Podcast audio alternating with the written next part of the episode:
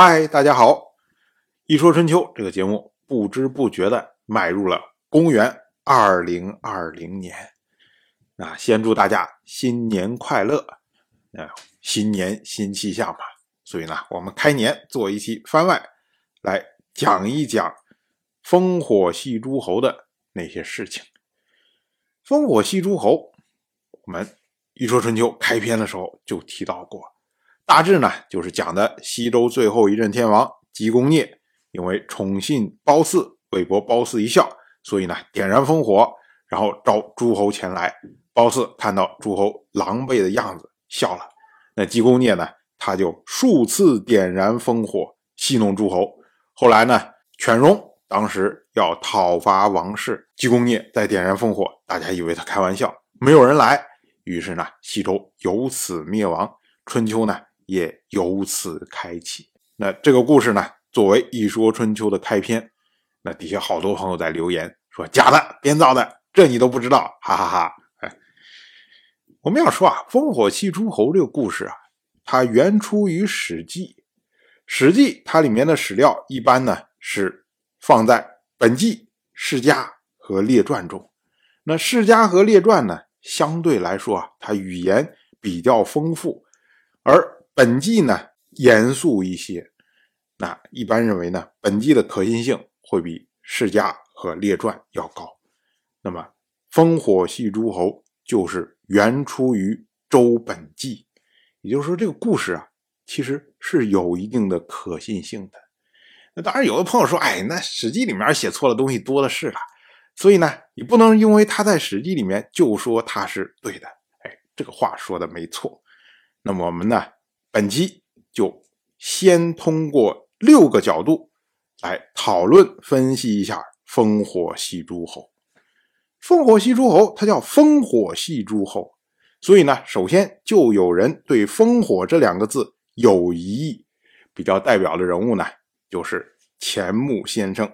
钱穆先生在《国史大纲》中提到说：“举烽传景，乃汉人备匈奴事耳。”钱穆先生他说的就是汉朝时候为了防备匈奴，所以设置烽火。言下之意呢，就是汉朝之前没有烽火这回事儿。我们要说啊，烽火什么叫做烽火？就是古代啊，为了远距离的传送信息，所以呢，他会设置烽火台。那么会在烽火台上呢，储存一些，比如说像什么芦苇呀、杂草啊什么这些东西。然后这些东西呢，它点燃火之后可以沤出来烟，那这个烟呢，就是风。同时呢，烽火台上还会堆放木材，这种东西点着了之后就是火，所以呢，烟加上火，这就是烽火的意思。那我们说汉朝的时候，他为了防备匈奴，所以呢会设置烽火台，在看到匈奴来的时候，马上一点着烽火，那汉政府就知道匈奴来了，所以呢他就可以组织军队予以防御。那我们说，他的烽火台，汉代的烽火台到底在哪儿呢？其实主要依赖于汉长城。在这儿，我们要多说几句长城的事情啊。一说长城，那只要是中国人都知道。但是长城到底是干什么用的？这很多人其实有误区的，因为我们感觉长城嘛，不就是长的城墙吗？那城墙肯定就是防御敌人呢，我修的厚一点，修的高一点，那自然敌人就攻不进来嘛。但是呢，长城不是用来防御的。我们其实想想也知道啊，我们说万里长城长有一万里啊，一里地放十个兵，这十万大军就放出去了。可是敌人来攻击的时候，他的攻击面三里、五里、十里、二十里就到顶了。我以二十里的攻击面来攻击你的长城。你长城上能动员的兵不过才二百人而已，你怎么来阻挡我的千军万马？所以显然这个投入和产出是不成正比的，这是第一。第二呢，如果大家去看过长城，比如说像北京的八达岭长城啊、慕天峪长城啊，甚至水长城啊等等这些，大家会发现长城都是修在崇山峻岭之间的。都是在非常陡峭的地方修筑了这个城墙。那我们要说啊，中国古代防御的主要是游牧民族，游牧民族的强项是马，你怎么骑着马去攻打在山顶上的城墙呢？他为什么非要骑着马要上山呢？所以攻方也不会攻长城。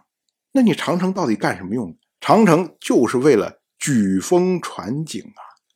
也就是说白了，长城就是一系列的烽火台，为了方便人员和物资的传送，所以用城墙把它联系起来。所以，它为什么要修在崇山峻岭之间？它要修在高的地方，我才能看见远处的敌人呢。所以，它最主要的用途是在示警。那我一万里的长城，我铺上去十万人，然后呢，用来示警，这是合理的呀。我看到匈奴的马队从那边过来了，要向东边走，我马上一举烽火，然后汉政府这边就可以在东边派兵去阻截他。所以呢，长城主要是为了示警用，而示警的最主要的方式就是烽火。那翻过来讲，有长城的时候就有烽火呀。汉代有汉长城，所以有汉代的烽火；秦代有秦长城，所以有秦代的烽火。那秦朝的长城是由战国时期的秦、赵、燕三国的城墙联系起来的，所以呢，战国也有战国的烽火。我们看到长城比较早的历史，大概呢就是战国初年时候，魏国为了防御秦国在河西修筑的两百里的长城。换句话说呢，也就是战国初年的时候就有烽火。当然，我们说那孤证不立，你直接说这么一个例子，表明不了什么东西。那另外一个例子是墨子。墨子里面有一篇叫做《号令篇》，是专门讲各个据点之间如何传递信息的。他其中呢还特别讲到了举风传景的方法。什么方法呢？就是你要守护一个城池，那应该在城外的高地设置一个据点，然后由他们来瞭望敌人。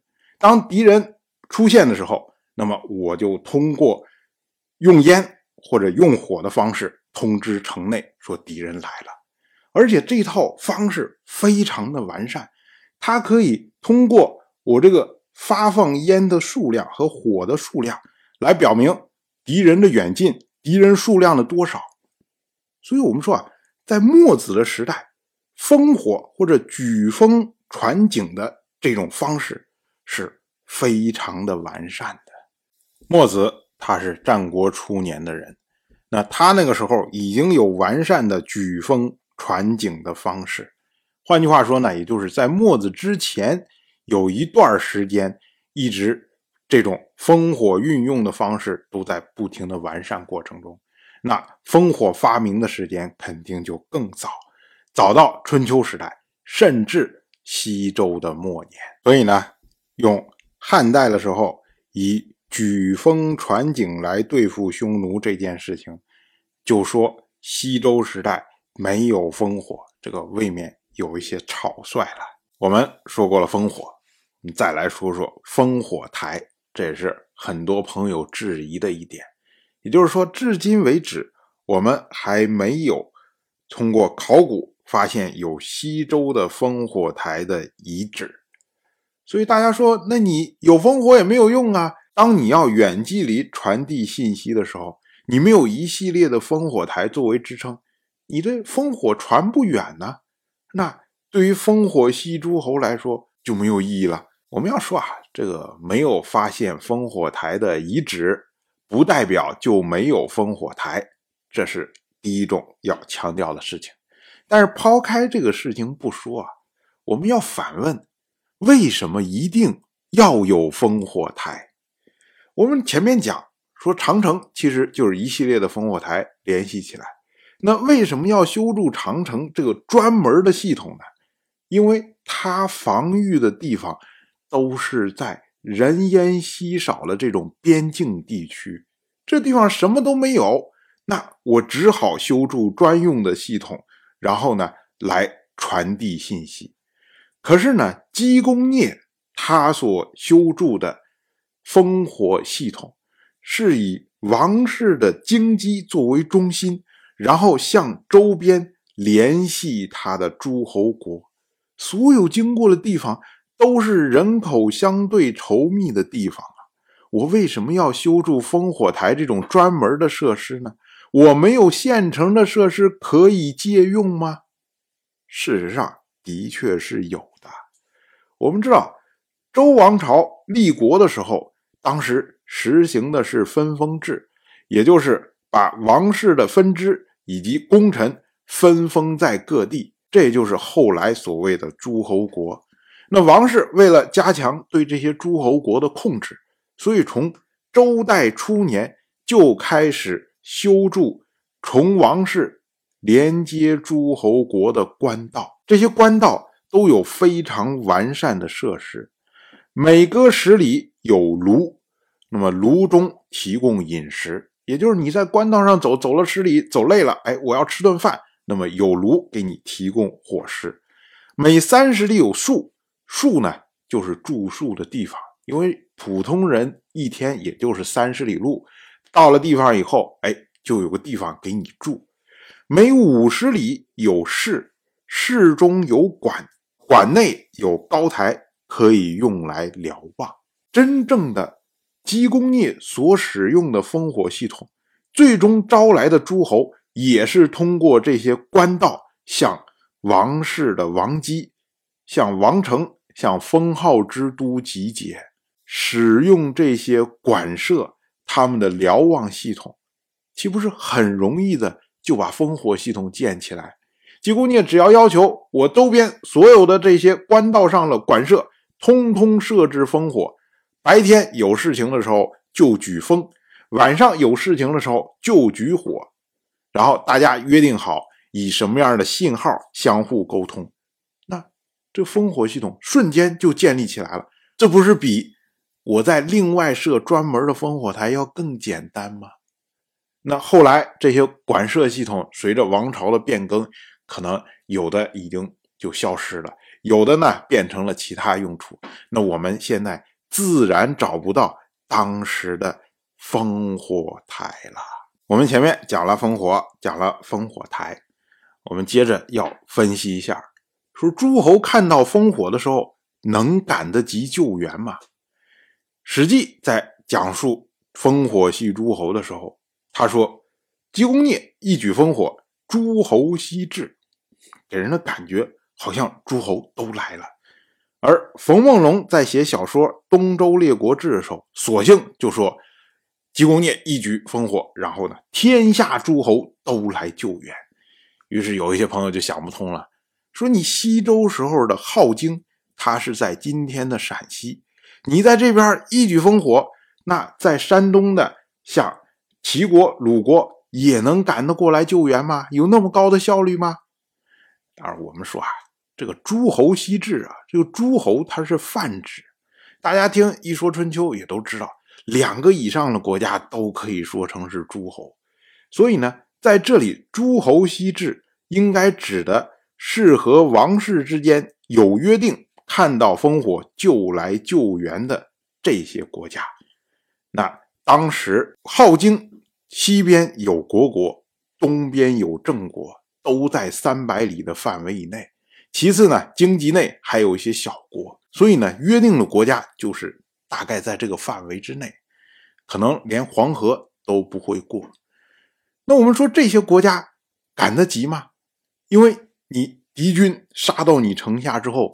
然后这时候你镐京一举烽火，然后大家也要三百里啊！我看到烽火之后，我要开始整装备发，然后准备好粮草，然后一路赶过去，来得及吗？在这儿呢，我们就要提一个这个古代城市警戒范围的问题啊，也就是敌人距离城市多远的时候，城市就要进入警戒状态？那么墨子给出的答案是百里，也就是说敌人。进入城市百里的范围之内，城市就要开始进行警戒。比如说，重要的人物要进行特殊的保护。当然，我们不知道镐京它的警戒范围是多少，但是很明显，不可能兵临城下的时候采取烽火。因为镐京是没有城墙的，在当时的环境下，如果敌人兵临城下了，你就两个选择：一个选择出城野战，第二个选择就是城破，因为人家就直接杀进来了。所以呢，他一定是百里甚至更大的范围之内，当发现敌人的时候，他这个烽火就已经举起来了。那距离他三百里范围以内的这些国家看到之后，马上轻车简装前来。一般呢，快则一天，慢则两天。基本上，敌军到镐京城下的时候，这些诸侯陆陆续续也差不多就赶到了。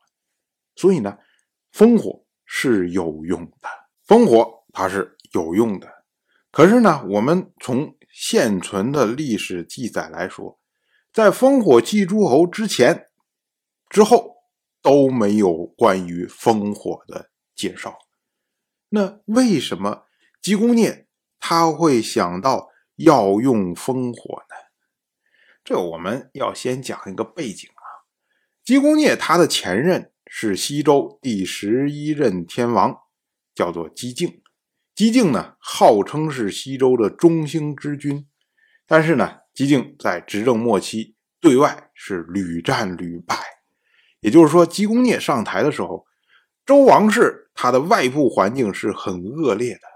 而从防御上来讲呢，镐京它延续的是上古的传统，沿水而建，不设城墙。那这一点是已经被考古所证明的。这个就是古代的习惯，城市是没有城墙的。那就意味着说，姬公聂当受到外来威胁的时候，他没有办法。据城而守，那就需要城市要有更大的警戒范围，而且呢要有更快的动员能力。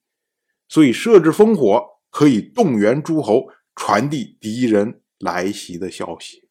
所以呢，姬公聂应该是迫于当时的形势，不得不启用烽火。那以前的时候没有烽火，或许呢就是烽火本身就是由姬公聂。他所创立出来的，但可惜的是呢，他失败了。他的失败导致了他之后几百年的时间都没有人再使用烽火系统，因为烽火系统本身投入非常大，但是呢，它因为本身设置的弱点，有可能会导致误报。更重要的是呢，它缺乏往返的反馈信息，也就是说。当你姬公聂点燃烽火之后，诸侯看到烽火了，可是呢，他没有办法反向的确认说你这个烽火是不是误报，是不是演习呀？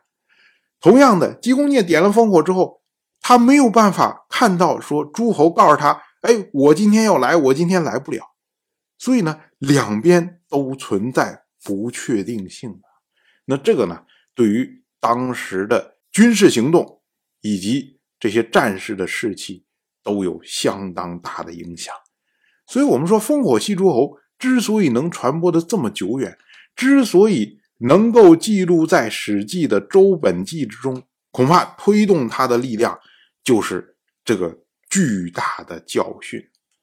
那到了春秋一代呢，大家就开始改用城墙来增加城市的防御力。像我们讲《一说春秋》的时候，经常会有这儿来筑城，那儿来筑城，一会儿修城门，一会儿修城墙，会有这样的记录。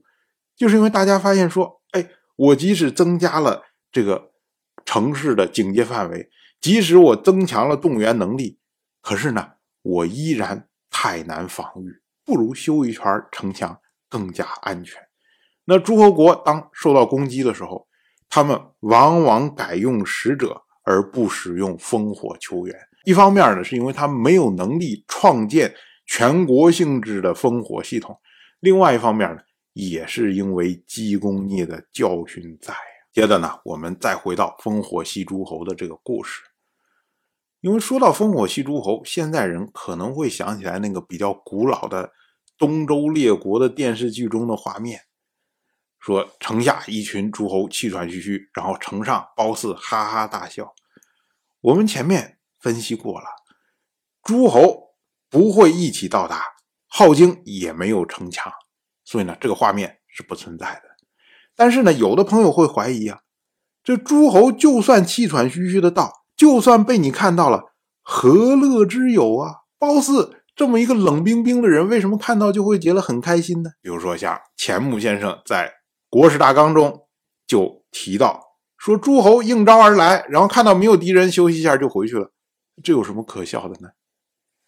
那我们前面也分析了，说烽火有可能是一种创举，那一举烽火，远处就会跟着举火，这个本来呢，在当时就是个很新鲜的事情。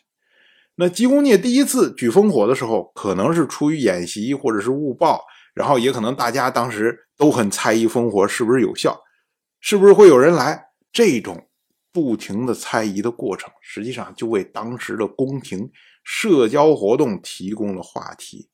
然后呢，这些诸侯陆陆续续的几天之内到达，那。大家就点评每一个诸侯，啊，这个好帅的一个诸侯啊，然后怎么穿的衣服那么邋遢呢？你看他跑的那个样子啊，什么什么，哎，这些都是为这种社交活动提供动力啊。对于褒姒来说，彻底改善了他枯燥的宫廷生活。所以呢，这个有没有好笑，不在于那个场景，而在于整个这个过程啊。那么最后呢，我们把整个。烽火戏诸侯的完整的版本加上背景的情况，整个捋一下，就是在西周第十一任天王姬敬执政的晚年，对外屡战屡败，所以呢，等到姬公聂继位之后，面临非常严峻的外部环境，他为了加强镐京的守备，所以呢，命令官道的这些馆舍。在附近高处设置烽火，设置大鼓，以便传递消息，并且呢，和周边的如国国、郑国以及畿内的这些小国约定，见到烽火即来救援。那不久呢，传来警讯，外敌入侵。于是呢，姬公聂就举起烽火，果然呢，数日之内约定好了诸侯，通通都来救援。最终呢，外敌没有造成真正的威胁。于是呢，大家又各自散去。当时褒姒看到这个过程，对烽火系统非常感兴趣。于是呢，姬公聂为了讨好褒姒，多次无故举起烽火，并且呢，计算时间、设置宴会、博彩，哎，各种方式讨好褒姒。结果诸侯发现被骗，所以来的人越来越少。这时候呢，姬公聂因为继承人的问题，驱逐了原来的太子姬就。姬就跑到申国去投靠他的外祖父申侯。当时呢，姬公聂就联合诸侯讨伐申国，但是呢，没有让申国屈服。姬公聂撤退回到镐京之后，诸侯各回其国。这时候，申国就联合曾国犬戎突袭镐京。姬公聂赶快燃起烽火，可是呢，当时约定的诸侯都以为他在开玩笑，于是呢，没有人来。那姬公聂自己的实力又不足以野战，又不能据城而守，只好向东去投奔郑国。可是，在半路上呢，被杀死在骊山。哎，这是整个完整版的故事。那可能有的朋友会说：“哎，听你这么着前后一讲，好像也通啊。那烽火戏诸侯就是真的吗？”在这儿呢，我们要提出一个观点，就是我们看待这些事情，要能够分清楚。事实和观点，何为事实？事实就是事物的真实的样子，因为事物的真实的样子只有一个，所以呢，事实应该是在任何情况下都是一样的。观点呢，则是指我们从一定的角度或立场去对事实所做出的认识和判断。那因为每个人都有自己不同的角度，都有自己不同的观点，所以呢，一个事实对应的是无数个的观点。我们这么着讲啊，大家觉得，哎，这概念好像很简单呢。那事实不就是只有一个样子？观点可以千变万化吗？但是呢，我们把这个概念放入到实际的生活中的时候，就不是那么清楚了。比如说像。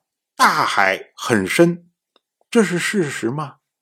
大家一想，当然是事实啊！大海还不深吗？最深的马里亚纳海沟，超过一万一千米呀！我们最高的山峰珠穆朗玛峰不过才八千八百四十八点一三呢，放到马里亚纳海沟里面能放一个半呢，快，这还不叫深吗？当然是事实啊。那我们说，对于我们来说，我们站在海边，我们觉得大海很深。可是呢，如果现在有一个一百万米高的巨人，他站在海边，他一脚踩到马里亚纳海沟中，他会觉得，哎。这小水坑啊，这么浅一点我们看到的大海是很深。那么，这个大巨人看到了大海是很浅。一件事物出现了两个样子，真相只有一个，事实只有一个呀。所以呢，大海很深不是事实，它是从我们的立场、我们的角度所产生的观点。哎，同样的，我们再问：今天室外温度？摄氏超过四十二度，今天很热吗？有的朋友会说：“当然很热呀，这是事实啊，我满身都是汗呢。”可是有的人不觉得热呀，哎，那今天很热，又变成了两个不同的状态，同样不是事实啊。大家可以用这样的例子去分析一下我们平常所说的话。尤其是我们在跟别人辩论时候所说的话，如果我们说出来的话全是事实的话，那不会有人辩论赢得过你的，因为你只要说出来的都是唯一的，都是不可逆的东西，那别人怎么跟你辩呢？必输啊！在现实中呢，我们其实说出来的大多数话都是观点，因为观点。没有强弱之分，没有优劣之分，没有好坏之分，所以两个人才能辩论辩论几个小时，几个小时辩下来，最后没有结果。事实它是事物的真实样貌，我们怎么知道事物的真实样貌是什么？我们没办法知道，所以呢，我们只能通过证据来证明这个事情是不是事实。我们之前讲科学和迷信的时候，就提到过，科学它的验证是需要极高的成本的，同样，事实的验证也需要极高的成本。举个简单例子，比如说，您今天早晨出门之前吃了一颗糖，然后出来了，这时候呢，您吃了一颗糖，这是一个事实吗？您怎么来证明呢？哎，您可能说，哎，我记着呀，我记得很清楚啊，我早上出门的时候吃了一颗糖。你记着，万一你记错了呢？万一你是昨天吃的糖，不是今天吃的糖，怎么办呢？哎，您可能说，哎，这个简单，我今天再出门的时候，我吃一颗糖，我拿手机录下来，哎，录下来之后，这不就有证据了吗？的确，但是您怎么证明您这个手机就是当时录的呢？也许您是前一天录的呀，啊，你说那我手机上有记录啊，但是记录是可以改的呀。所以你怎么证明这个手机上录的东西没有被伪造呢？像我们现在还有换脸的科技啊，可能是别人在那吃糖，然后把脸换掉了，好像是您在吃糖一样，看不好证明啊。如果像这么着较真儿的要求证明的话，那我们生活中就没有事实可言了。所以呢，我们就有了所谓的认定事实，也就是根据我们的常识。在不违背正常逻辑下所认可的事实，比如说像我们一个小圈子里面，您说我早上出门的时候吃了一颗糖，大家觉得这种事儿你会骗我吗？所以呢，我就认为这是事实。那我们到一个更严谨的环境下，比如说在法庭上，您说，哎，我手机上拍下来了，是我吃了一颗糖。那法庭可能就认可说：“哎，你这个手机上面视频，这是一个证据。”那他就接受了。那这个呢，就是事实了。就好像所有的审判书上一定有八个字：“事实清楚，证据确凿。”那我们说，判决书上所写的内容是事实吗？我们要说，有可能是事实，也可能不是事实啊。如果判决书上写的全部都是事实的话，那还有冤假错案吗？不可能有冤假错案了。所以一定是说，你有的判决书上写的不是事实，才会出现翻案的情况嘛。所以那判决书上写的事实清楚，这个事实是指的什么呢？就是认定事实啊，是法律认定的事实，所以称为法定事实或者法律事实。那我们说法定事实它是事实吗？也许是事实，也许不是事实。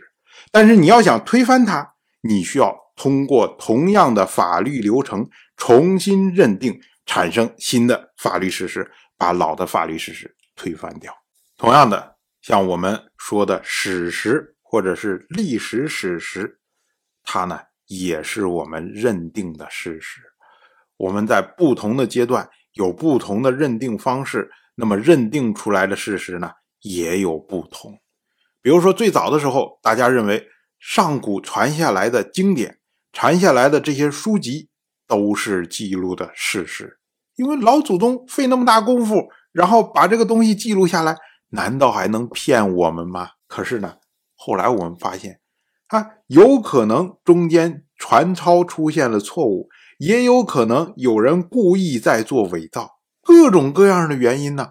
你怎么能够就说？这个东西就是当时老祖宗亲眼看到的，然后非常认真记下来的东西呢，所以文献认为是事实，这个在后来就被否定掉了。那怎么办呢？我们就要多种文献相互确认，就是我同样的一件事情，我在这本书上也写了，那本书上也写，那边书上也写，然后几本书上记录的，哎，都一样。那么我们认为。这是事实。民国时代，王国维提出来所谓“二重证据法”，就是说，光有文献，你再多书，大家一块儿来说，他是有这件事情，也不能当做事实。需要一手文献，一手考古证据，两个对应上，这才是历史的事实。你看，认定了方式变化了，那么对应的事实其实也变化了。可是我们说啊，考古发现挖出来的东西，这个是确切的，你可以认为它是一个事实。可是如何解释这些东西，就变成了观点的范畴。比如说，我们挖出来一个勺子，我们说这是贵族用的勺子还是平民用的勺子，这就牵涉到了解释。那是只有这个贵族用这个勺子，还是当时所有的贵族都用这个勺子？看又不一样了。那么谁是事实呢？这都是观点而已，所以即使基于考古的证据所建立出来的历史史实，仍然还是我们大多数人所认可的观点而已。正是因为这样，所以在历史方面会出现所谓直奥的低音，也就是明明。他所认为的东西和主流所有的意见完全不同，明明很少有人支持他所认可的这个东西，可是呢，他就坚持认为他才是事实。为什么？因为观点和观点之间没有优劣好坏的区分，即使你的观点有百分之九十九点九九的人都认同。他的观点只有百分之零点零一的人认同，但是你不能因为这百分之九十九点九九就认为他的百分之零点零一是错的。你既然不能认为他是错的，那么就有可能有一天他的百分之零点零一突然变成了百分之九十九点九九。所以呢，即使很少有人认同他观点，他可以固执己见，这就叫执拗的低音。最后呢，我们重新再回到烽火戏诸侯的这件事情上。烽火戏诸侯，它是一个事实吗？我们要说啊，以我们目前所掌握的资料来说，我们没有办法证明它是一个事实，或者证明它不是一个事实。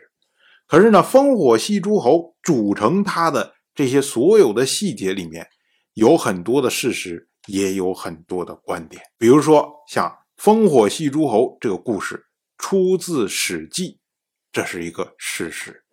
但是您要说，因为它出自《史记》，所以它就是真的，这个呢是您的观点而已。同样的，我们说没有发现有西周时代的烽火台的遗址，这个呢是一个事实。那因为没有发现烽火台的遗址，所以烽火戏诸侯的故事是假的。这个呢只是您的一个观点而已。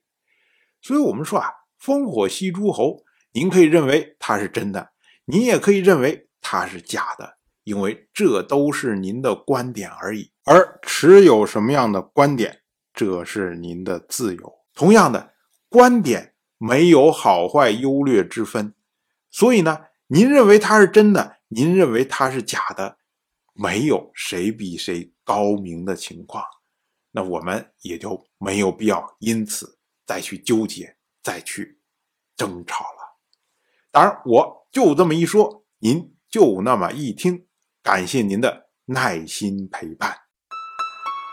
《一说春秋》的第一本图书《惊泽》已经正式出版，《惊泽》收录了从春秋开篇到郑国国君郑务生去世的春秋故事，加上多篇的番外回声以及年表、人物关系图、春秋经原文等辅助内容，方便大家和音频参照阅读。有兴趣的朋友，快去公众号《一说春秋》看看吧。